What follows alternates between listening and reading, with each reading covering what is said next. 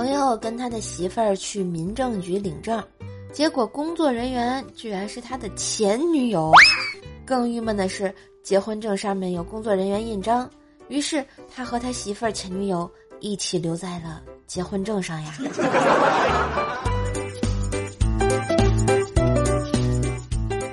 以后如果你结婚了，新郎不是我，我就搬到你家隔壁去住，对你孩子比对亲生的还好，直到让你老公怀疑人生。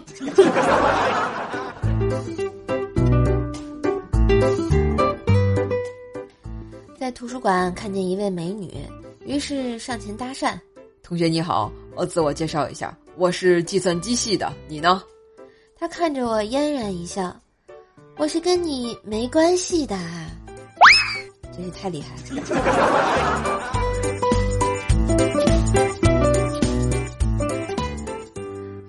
嚷嚷着说：“同学爸妈领着去鬼屋了，他也要去。”我就说：“不行，你还太小，容易吓着你。”儿子非要坚持。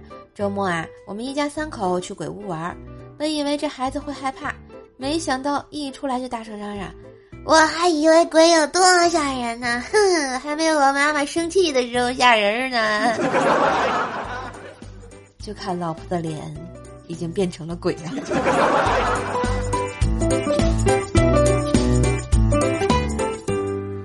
小李的妻子很晚都没有回家，小李打电话，妻子关了机。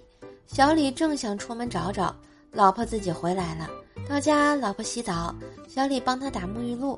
小李问妻子：“你坐你们老板奔驰回来的吧？”妻子一惊：“你怎么知道？”小李得意洋洋地说。我看到你背后有个奔驰方向盘的印子。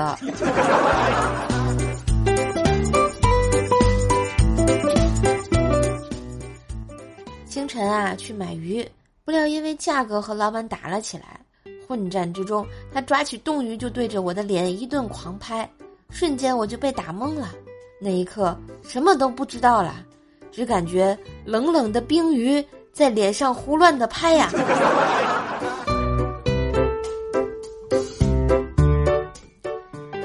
这份段子就播到这里啦！我是段子搬运工射射呀，喜欢节目记得随手订阅专辑，现在锁屏状态也能点赞啦，记得给叔叔点起来！叔叔的第一本有声书《风化江湖》上线啦，你别忘了订阅收听，还有天津话段子专辑正在讲笑话，你别忘一起订阅啊！当然记得给专辑都打个五星优质好评，就是极好的啦！打个小赏帮射手打榜喽！